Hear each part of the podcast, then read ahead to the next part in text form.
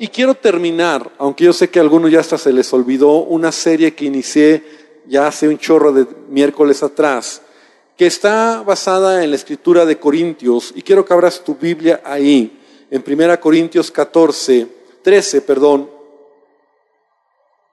en el versículo número 11.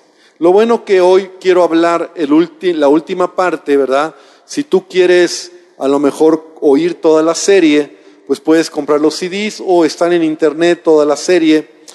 Porque para mí esta, esta serie de enseñanzas que he estado dando han sido de gran bendición a mi propia vida, ¿verdad? Entonces, 1 Corintios 13, 11, el apóstol Pablo dice, cuando yo era niño, hablaba como niño, pensaba como niño, juzgaba como niño, mas cuando ya fui hombre, dejé lo que era de niño. Y entonces, lo que hemos estado hablando, ¿verdad? Es que así como Pablo habla de esto, y, bueno, lo explicábamos desde las primeras veces, ¿verdad? Que está en otro contexto lo que Pablo está hablando aquí acerca de lo que es el amor y las lenguas y todo esto. Yo lo quiero tomar entendiendo que la vida cristiana tiene un proceso, ¿verdad? Y cuando venimos a Cristo, la Biblia nos habla que somos como niños, como bebés espirituales, ¿verdad? Nos habla de, desear la, leche, ¿verdad? Como bebés, como niños, pero la Biblia nos habla de crecer en la fe madurar, ¿verdad? Es decir, tú empiezas tu vida cristiana o cuando vienes a Cristo, pues muchos somos niños espirituales, pero tenemos que madurar, tenemos que crecer. Entonces hablábamos de que estas tres cosas que Pablo menciona, hablar como niño, pensar como niño y juzgar como niño, ¿verdad? Denotan en nuestra vida, si nos cómo hablamos, cómo pensamos, y hoy vamos a hablar de este último punto, juzgar, ¿verdad? Juzgar como niños, denota nuestra madurez en nuestra vida como cristiano.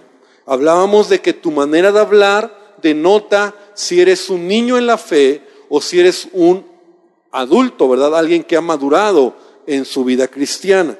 Tu manera de hablar. Hablábamos que también tu manera de pensar, ¿verdad? Que es muy importante entender, ¿verdad? Este tema y también dedicamos varios miércoles porque la manera en que piensas puede revelar si eres un niño en la fe o has crecido en tu vida como cristiano. Y hoy quiero hablar, ¿verdad? De este punto que es en donde Pablo dice, juzgaba como niño, juzgaba como niño. Entonces, es el último punto y hoy pretendo terminarlo, ¿verdad? Este, este concepto, ¿verdad? Porque juzgar, esta palabra que a primera instancia eh, nosotros nos puede, nos puede sonar como hacer juicio, ¿verdad? Eh, en, este sentido, a lo mejor nosotros decimos, ¿qué significa cuando Pablo dice aquí, juzgaba como niño? Juzgaba como adulto.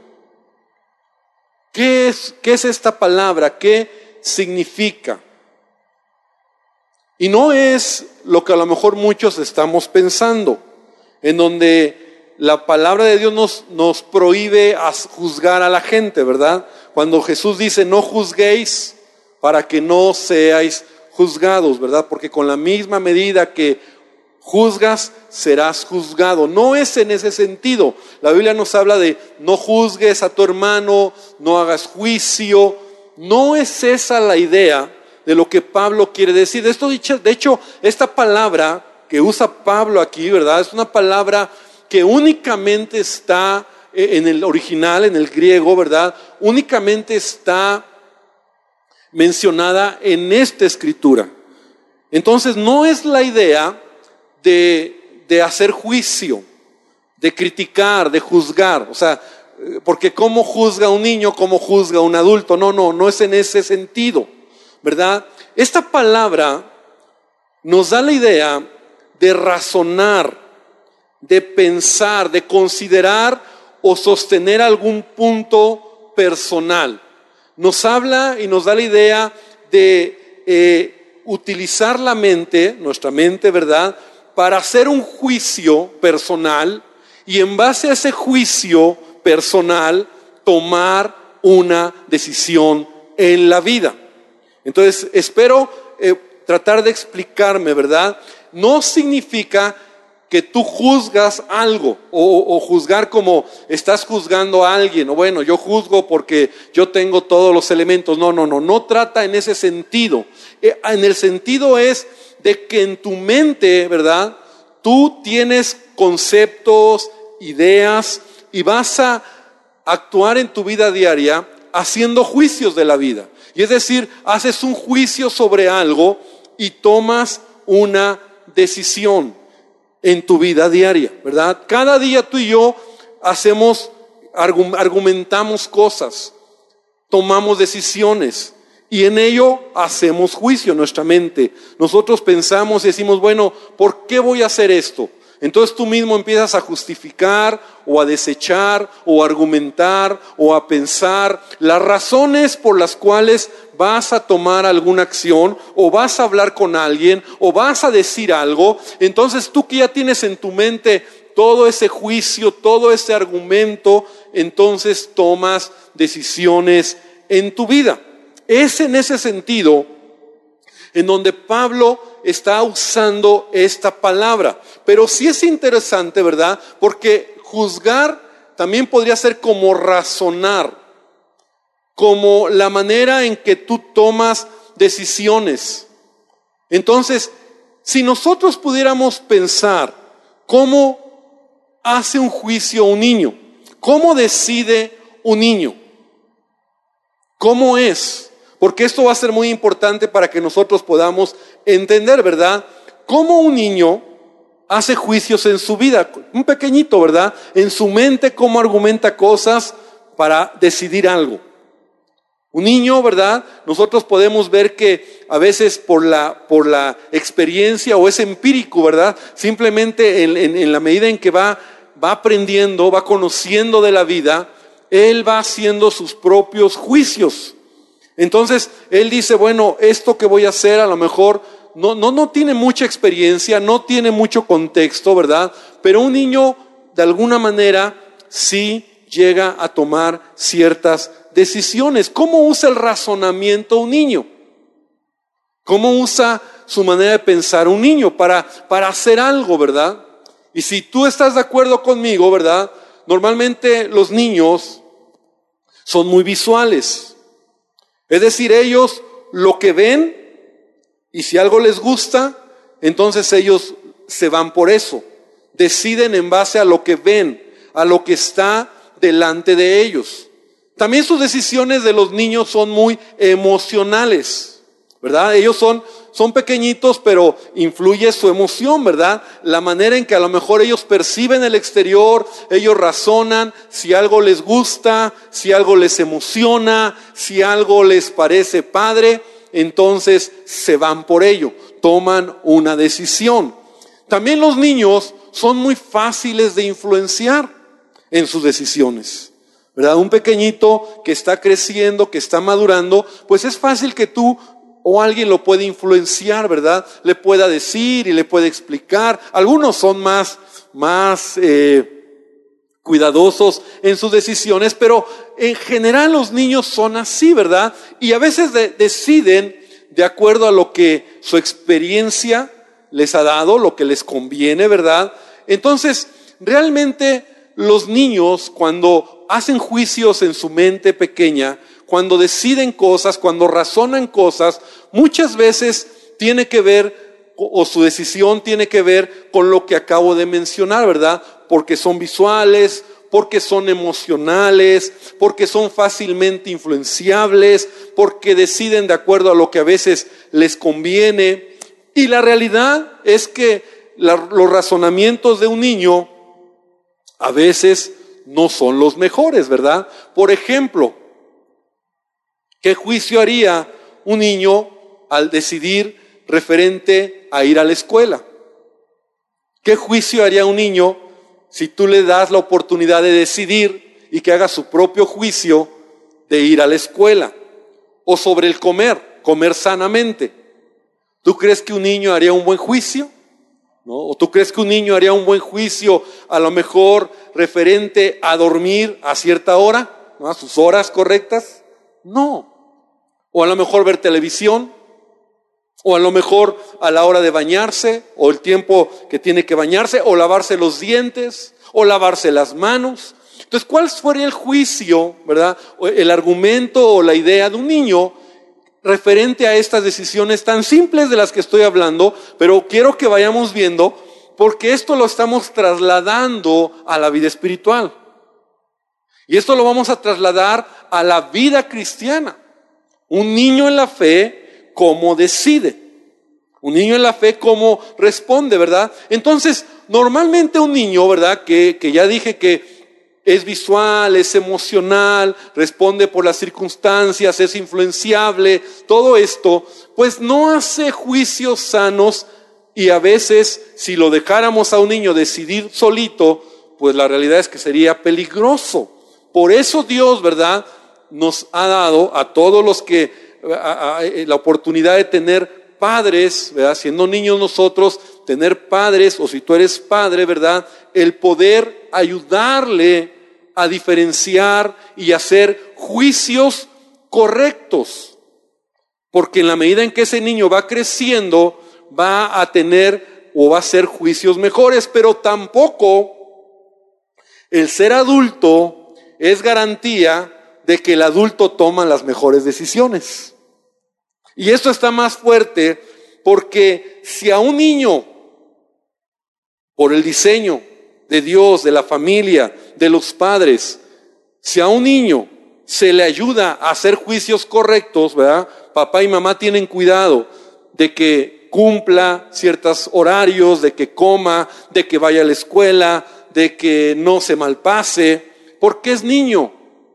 Pero un adulto a veces ya empieza a tomar sus propias decisiones y por lo tanto empieza a tomar o hacer sus propios juicios. ¿Por qué lo haces? Porque así es. ¿Por qué? Porque esa es mi manera de ver la vida.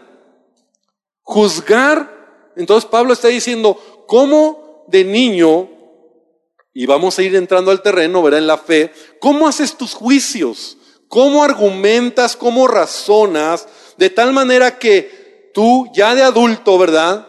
empiezas a tomar tus propias decisiones en base a, las cosas. Y si te das cuenta, aún de adultos, a veces así también respondemos. Es decir, a veces nuestras decisiones siguen estando basadas o nuestros juicios en nuestras emociones.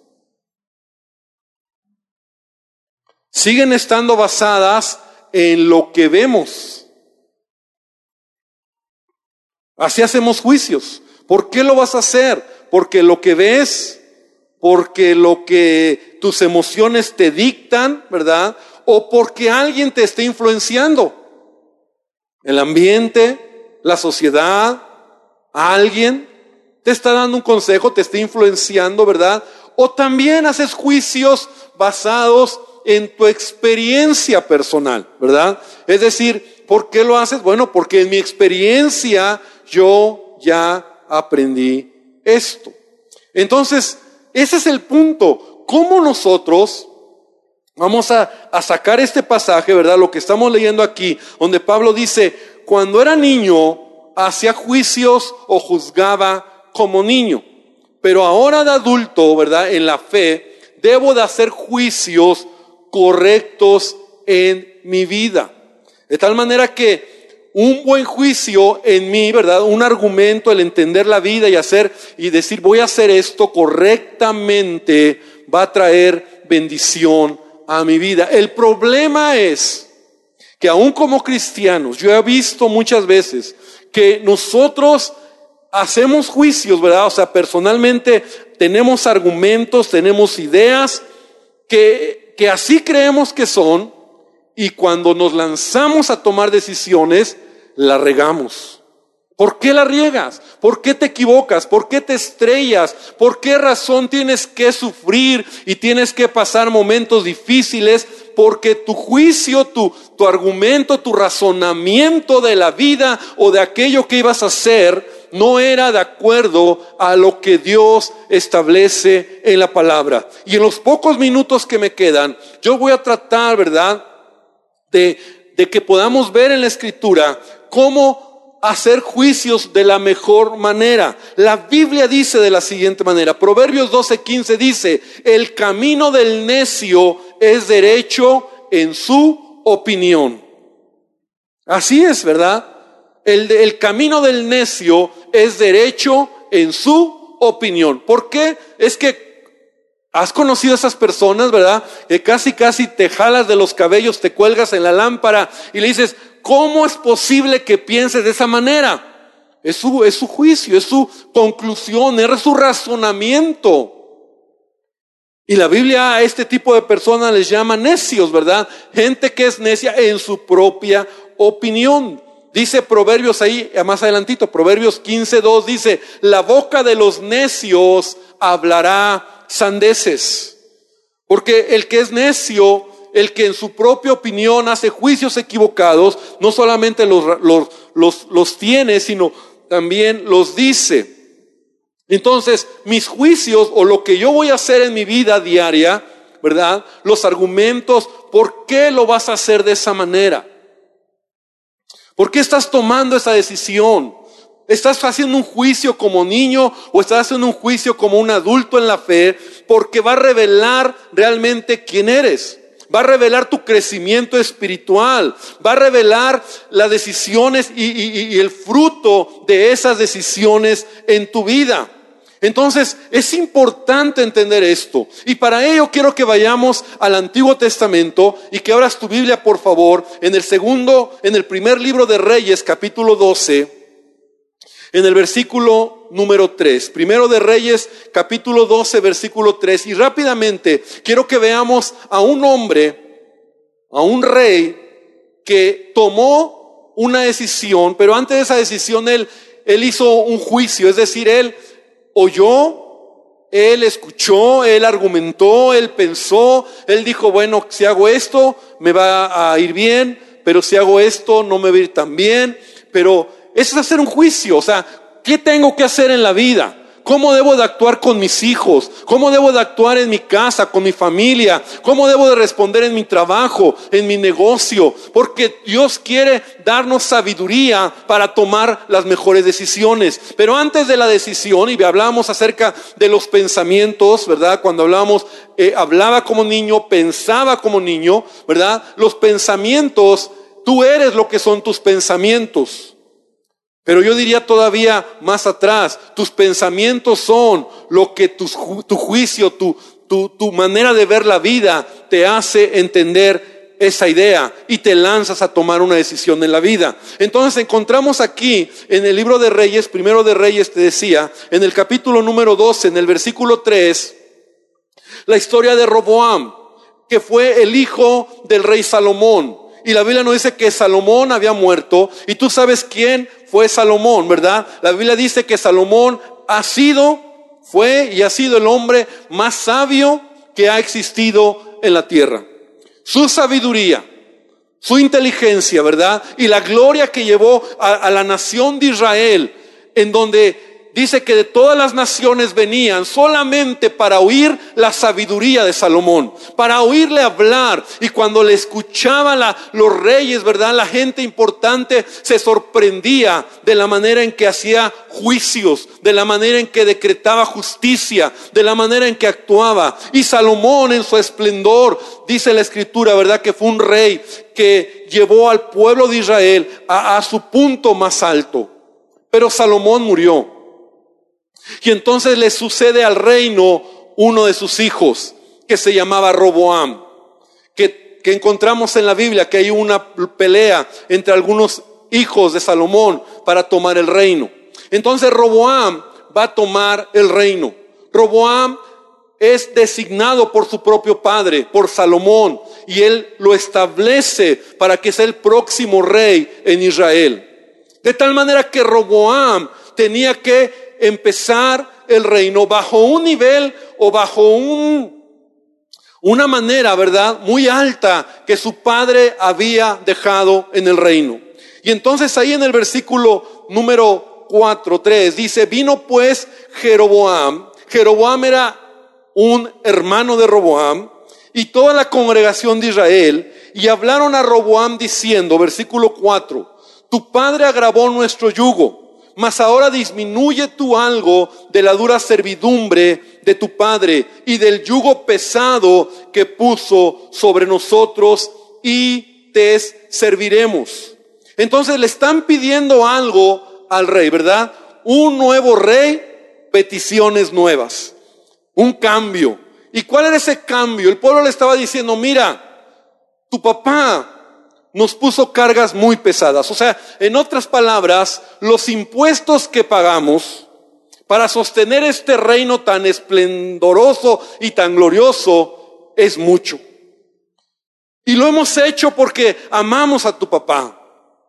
Pero las cargas que él ha puesto, el impuesto y todo lo que nosotros hemos vivido estos años es demasiado alto. Solamente te queremos pedir algo baja un poquito los impuestos, baja un poquito las cargas, baja un poquito todo lo que tu papá hizo y nosotros seguiremos contigo, seguiremos leales a ti. Esa era la petición de todo el pueblo que se acercó al rey Roboam, al hijo de Salomón, y le está pidiendo una petición. Ahora es muy interesante aquí, versículo número 5, versículo número 5. Él les dijo, idos y de, aquí, y de aquí a tres días volved a mí.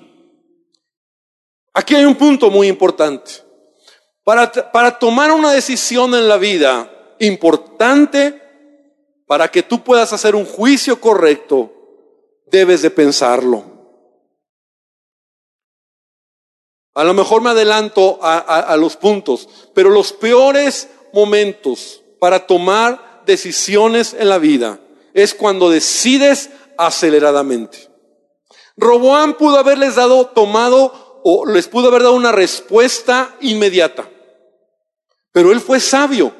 Él les dijo, en tres días regresen. O sea, me van a dar chance de pensar, tal vez de orar, tal vez de de, pedir el consejo, de darle vueltas al asunto. Esto es bueno cuando nosotros vamos a tomar decisiones en la vida. Las peores decisiones que uno puede lamentarse es cuando son decisiones rápidas, de bote pronto, como se dice, ¿verdad? Esas son las peores. Yo no sé si a ti te ha pasado en la experiencia, ¿verdad? Cuando a lo mejor de alguien te dice, tiene que ser ya, tiene que ser pronto, porque si no mañana se acaba la oferta, o porque si no mañana ya, y, por la prisa, por la, la acelere, toman la decisión y te defraudan, te quitan, te roban, te, algo pasa. Entonces, Roboam tomó una buena decisión, dice, váyanse y regresen en tres días, y entonces yo les voy a dar lo que yo he decidido. Entonces, en el versículo dice en el versículo 6, dice, entonces el rey Roboam pidió consejo de los ancianos que habían estado delante de Salomón su padre cuando vivía y dijo, ¿cómo aconsejáis vosotros que responda a este pueblo? Es otro punto a favor de Roboam. Roboam pide consejo, porque cuando vas a tomar una decisión importante y para hacer un juicio correcto de algo, tú tienes que aprender a pedir consejo. Dile al que está al lado, aprenda a pedir consejo. Y eso es algo que a veces nos cuesta trabajo. Y pide consejo a alguien que conozca del asunto, que conozca del tema. ¿Verdad? ¿A quién fue Roboam? A los ancianos que habían estado con su padre Salomón. O sea, gente sabia, porque dice la Biblia que el que, anda con sabios, ¿verdad? Va a ser sabio. Entonces, si caminaron al lado de Salomón, seguramente eran hombres que tenían sabiduría, que conocían la política, el contexto, la economía de Israel, sabían, ¿verdad?, qué consejo darle a Roboam. Y a veces cuando tú haces juicio solo, o sea, bueno, quiero hacer esto, pero tú solito te preguntas y tú solito te respondes. ¿Los, los conoces, verdad? Y tú solito dices, Dios me dijo. Ahora, o sea, Dios te habló, tú hablaste, tú respondiste y tú la traes toda y entonces tú dices, este es mi juicio, esta es mi verdad, lo voy a hacer así. Pero ¿por qué? Y todo el mundo te dice, ¿por qué? Pues porque ya fue, ya estuvo. O sea, Dios me habló, yo me pregunté, yo me respondí, este es mi argumento, así va a ser. No. En la Biblia encontramos que el consejo, el consejo nos va a ayudar a tener sabiduría, a hacer un juicio correcto. Entonces, en la vida, cuando tú vas a tomar decisiones o cuando tienes que mirar algo que a lo mejor no tienes toda la experiencia, busca a alguien que te ayude a, a dar un consejo. Ahora, el consejo no es que te va a decir lo que tienes que hacer, pero te va a abrir el panorama. Por eso a mí a veces me gusta cuando yo hablo con hermanos, con gente en la iglesia, y de repente me hablan sobre un tema, no sé, pastor, fíjese que estoy pasando un problema de un problema legal y no sé qué hacer y, ya fui con un licenciado y, y, usted qué piensa, ¿no? Pues yo les digo, pues yo no sé, porque yo no soy abogado, pero te voy a, te voy a conectar con un hermano que, que a lo mejor te puede dar un buen consejo porque es abogado. Entonces, óyelo, que te ayude, que te complemente, te ayude a hacer un juicio correcto para la decisión que estás tomando en tu vida. Entonces, Roboam va con los ancianos y les dice, ¿qué me aconsejan ustedes? Y ellos hablaron, versículo 7, diciendo, si tú fueres hoy siervo de este pueblo y los sirvieres y respondiéndoles buenas palabras les hablares, ellos te servirán para siempre. Ahí está el consejo de los ancianos. Pero versículo 8 dice, pero él dejó el consejo que los ancianos le habían dado y pidió consejo de los jóvenes que se habían criado con él. Fíjate. Ahora, yo digo que en parte, bueno, no está mal. Estás pidiendo un consejo, estás en el momento de hacer un juicio, a ver, ustedes qué piensan, ¿verdad? Sus amigos, que también no creo que era cualquier vago, era gente que a lo mejor estaban con él, cerca de él, que, que a lo mejor sus padres también habían estado ahí al lado de Salomón, no sé. Entonces también le dieron un consejo. ¿Cómo aconsejan ustedes?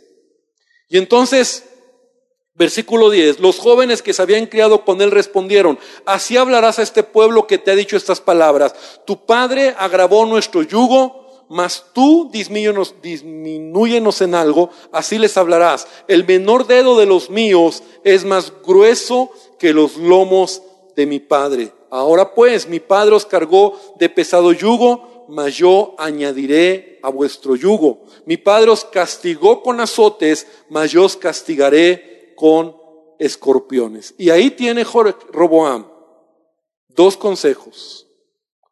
El de los ancianos y el de los jóvenes o sus amigos. Él tenía la oportunidad y yo creo que por esos tres días él tal vez oró, pensó, le dio vueltas al asunto para hacer un juicio y entonces para declararlo a toda la nación de Israel. La Biblia dice que cuando el pueblo de Israel llegó, en el versículo 12, al tercer día vino Jeroboam con todo el pueblo, según el rey lo había mandado. Y en versículo 13 dice, y el rey respondió al pueblo duramente, dejando el consejo que los ancianos le habían dado, y les habló conforme al consejo de los jóvenes, diciendo, mi padre agravó vuestro yugo, mas yo añadiré a vuestro yugo. Mi padre os castigó con azotes, mas yo os castigaré con escorpiones. Y a partir de ese momento la decisión de Roboam, que fue una mala decisión, el pueblo de Israel se dividió. Y nunca más, ¿verdad? La gloria de Israel fue, volvió a ser el, como en los tiempos de su padre Salomón. Ahora, ¿qué pasó aquí? ¿Por qué le hemos dado toda esta vuelta para entender cómo hacer juicios correctos en nuestra vida? Porque sabes que tú y yo somos responsables de lo que vamos a decidir en nuestra vida. Nadie más. Un niño normalmente es guiado por un padre, por un adulto. Un niño normalmente se le ayuda, se le enseña, se le cuida, se le protege porque es vulnerable a tomar correctas decisiones correctas o juicios correctos. Y así un niño en la fe. Cuando tú veniste al Evangelio, seguramente alguien, ¿verdad?, te enseñaba. Y sabes, esto es algo que a todos nos sucede. Cuando venimos al Evangelio, siempre hay alguien que te está ayudando. Y es natural que tú vas y preguntas y, tienes dudas y dices, a ver, eh, si es un líder, si es un pastor, si es quien te predicó, se convierte como en tu papá, ¿no? Y le preguntas y, oye, y esta duda, oye, y quiero hacer esto, oye, ¿y tú qué piensas de esto? Y entonces Él te está cubriendo, te está ayudando, te está aconsejando, te está hablando. ¿Y cuántos de nosotros no lo hemos experimentado, verdad? Siendo eh, niños en la fe, esa es la manera natural, ¿verdad? En donde tú vas creciendo y alguien te va dando el consejo, te va discipulando, te va enseñando, te va ayudando, pero hay un momento en donde pasa algo y tú dices, como que yo ya puedo tomar mis propias decisiones. Como que gracias a ese pastor, a ese líder, a ese hermano, es más, hasta dices, como que ya es hermanito, como que ya, creo que ya hasta lo pasé, ¿no? Ya hasta sé más que él. ¿Y sabes qué pasa? Nosotros empezamos a tomar nuestras, a hacer nuestros propios juicios de la vida y a tomar nuestras propias decisiones. Y quiero decirte que así debe de ser, porque eso se llama madurez. Pero para evitar para evitar equivocarnos. Porque mira, Roboam hizo lo correcto al principio. Pero su decisión fue fatal. Su decisión y su juicio sobre el reino y sobre lo que tenía que hacer fue mal. Ahora tú lo lees y tú mismo dices, ¿cómo es posible, Robán, que decidiste oír el consejo de los jóvenes en lugar del consejo de los ancianos? ¿Cómo es posible? Pero entonces, ¿cómo nosotros vamos a, a cuidar esa parte en nuestra vida como cristianos? Porque de hecho la escritura nos dice, ¿verdad? Hablando acerca de Jesucristo, la Biblia nos dice que Él es nuestro consejero. Y Él quiere darnos consejo. Dios quiere darnos consejo. Pero mira, vuelvo a lo que te decía hace rato. Esa idea de que Dios me habló, Dios me dijo y solo Él y yo y ya hice mi juicio, eso te va a llevar a lugares muy inciertos y muy, muy peligrosos. Lo primero que tú debes de entender es que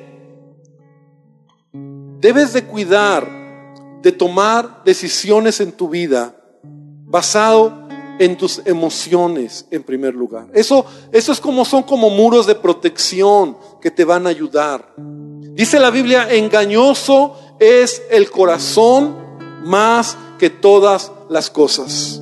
Y perverso, ¿quién lo conocerá? Jeremías 17:9.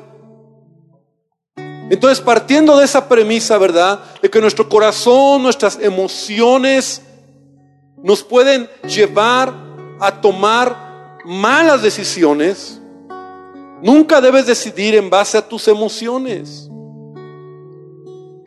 Eso te va a ayudar. No es por lo que tú piensas, por, por, las emociones del momento. No debes de decidir, ¿verdad? Por lo que Punto siguiente, por lo que, por lo que parece atractivo delante de ti, como un niño, ¿verdad? Si a un niño le pones dos cosas, lo que le parece más atractivo, lo va a tomar. ¿Te acuerdas de Lot? El, el sobrino de Abraham, que él tomó, ¿verdad? Cuando Abraham le dice, escoge, él tomó lo que, de acuerdo a sus ojos, lo que era más verde, el lugar más padre, él lo tomó. Pero fue una mala decisión, porque se acercó a una de las ciudades más perversas que había en ese tiempo, Sodoma y Gomorra. Y fue una mala decisión, pero de principio parecía la mejor decisión porque él decidió por lo que sus ojos miraron. Y muchas veces el desierto, ¿verdad? Incluso a veces es mejor esperar en Dios, confiar en Dios, porque no siempre todo lo verde es lo que o lo que tienes por delante suave es la decisión hacia donde tú tienes que caminar. Tienes que esperar en él y creer y pedirle a él dirección. Pero tú tienes que tener cuidado, ¿verdad? Porque aquí muchas veces nosotros podemos equivocarnos y nuestros juicios son en base a lo que vemos, como los niños, en base a lo que sentimos, en base a lo que vemos. Y ya te lo decía, punto siguiente, en base a tomar o pedir consejo. Y eso es muy importante. El consejo te va a ayudar a ver las cosas de otra manera. La Biblia nos dice, ¿verdad? Atended el consejo y sed sabios. Escucha el consejo para que seas sabio en tu vejez. Eso nos dice la escritura. El que obedece al consejo es sabio. Pero el camino del necio es derecho en su propia opinión.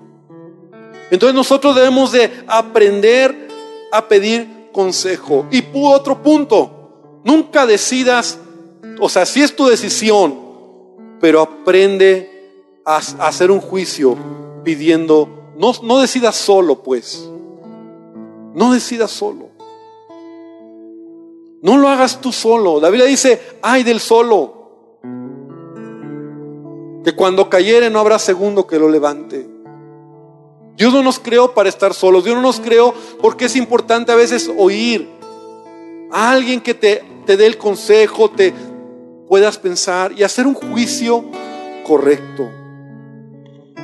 A mí me pasa a veces en mi vida, ¿verdad? O en el ministerio, cuando a veces yo estoy en una situación complicada o, tengo que tomar una decisión o algo pasa o estoy enojado o algo sucedió, pues yo estoy en mi mente cavilando muchas cosas, ¿verdad? Como para hacer un juicio, como para decir, no, voy a hacer esto, voy a hacer aquello, pero he aprendido a, no tomar decisiones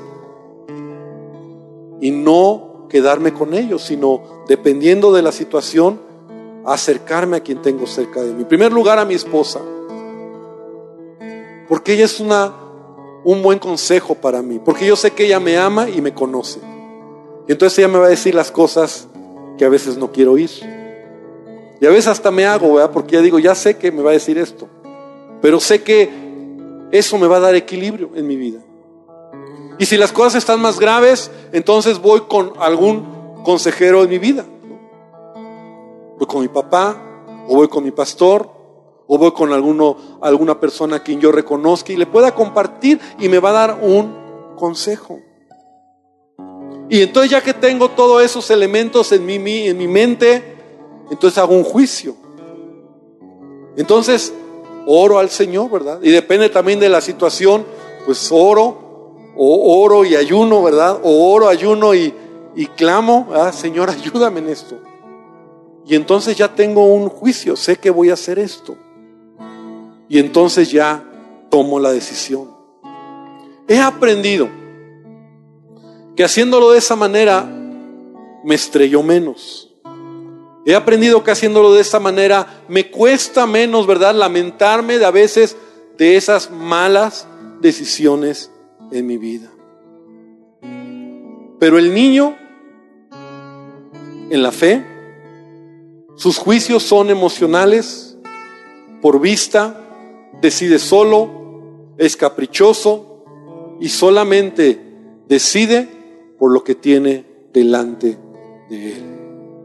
Así que hoy quiero que podamos terminar este tiempo orando, pidiéndole a Dios que Él nos ayude, no solamente a crecer, a madurar en nuestra vida como cristianos, sino a hablar, pensar y juzgar como adultos, ya no como niños, ya no como, como pequeñitos, inmaduros, ¿verdad? En la fe, que se denote nuestra manera de hablar, que se denote nuestra manera de pensar, que se denote nuestra manera de hacer juicio de la vida o las decisiones que tengo que tomar en algo, sino que podamos ser, como dice la escritura, sabios en todas las cosas. Y yo quiero invitarte a que ahí donde estás, cierres tus ojos y vamos a orar.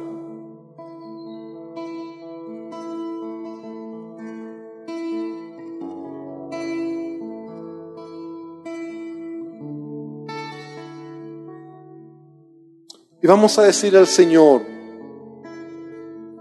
que Él nos dé sabiduría. Sabes, dice la escritura que el principio de la sabiduría es el temor al Señor. La palabra de Dios siempre debe de ser nuestra guía para tomar decisiones. Es por eso que a mí me encanta Proverbios y Proverbios el primer capítulo dice los Proverbios de Salomón y todos estos consejos dices que son para, para entender sabiduría y doctrina, para conocer razones prudentes, para recibir el consejo de prudencia, de justicia, de juicio y de equidad, para dar sagacidad a los simples y a los jóvenes inteligencia y cordura oirá el sabio y aumentará el saber, y el entendido adquirirá consejo para entender el proverbio y la declaración, porque el principio de la sabiduría es el temor de Jehová. Los insensatos desprecian la sabiduría y la enseñanza. Y podría seguir leyendo. Oye, hijo mío, la instrucción de tu padre y no desprecies la dirección de tu madre, porque adorno de gracia serán a tu cabeza y collares a tu cuello. Y Señor, esta mañana, esta tarde, aquí estamos porque sabemos que no solamente en la en nuestra vida cronológica somos adultos y como tal, Señor, se nos exige o se nos pide, se nos demanda tomar nuestras propias decisiones en la vida. Porque esa es parte de la, de la edad, de la etapa en la que estamos. Pero Dios, aquí estamos para decirte, necesitamos de ti sabiduría. Necesitamos de ti dirección. Necesitamos que nuestros juicios, nuestros argumentos, nuestra manera de ver la vida, de filtrar la vida, sea conforme a tu palabra y a tu consejo. Señor, gracias porque tú no nos has dejado solos. Espíritu Santo, estás con nosotros. Tu espíritu de sabiduría está en nosotros. Pero Dios, qué fácil a veces es equivocarnos en nuestros propios juicios y argumentos. Pero sabemos que podremos caminar seguros cuando nosotros entendemos estos principios, Señor, de tomar decisiones. De no tomar decisiones en base a nuestras emociones, no tomar decisiones solos, no tomar decisiones solo lo que nuestros ojos ven, mucho menos creer que nuestras decisiones son solo porque decimos, Dios me dijo, Señor, que en verdad aprendamos a someter nuestra vida al consejo, a la dirección, a la guianza. Y Padre, en ello podamos realmente decidir de la mejor manera. Yo te pido que tú bendigas a tu iglesia, que nos ayudes a entenderlo. Y hoy oramos, Señor, y te pedimos, danos sabiduría, danos dirección, danos juicios correctos, Padre. Ayúdanos a tener juicios correctos de la vida y de las cosas que tenemos que hacer. Señor, yo te pido que bendigas a cada persona aquí, que bendigas a cada hermano, a cada hermana, Señor, y que tu presencia, Señor, cada día nos inunde. Y hermano, yo oro para que sea el Espíritu Santo, el Espíritu de sabiduría, que te ayude a caminar en tu vida, en tu carrera, como hijo, como hija de Dios. Danos madurez, Señor. Ayúdanos, Padre. Bendícenos esta noche.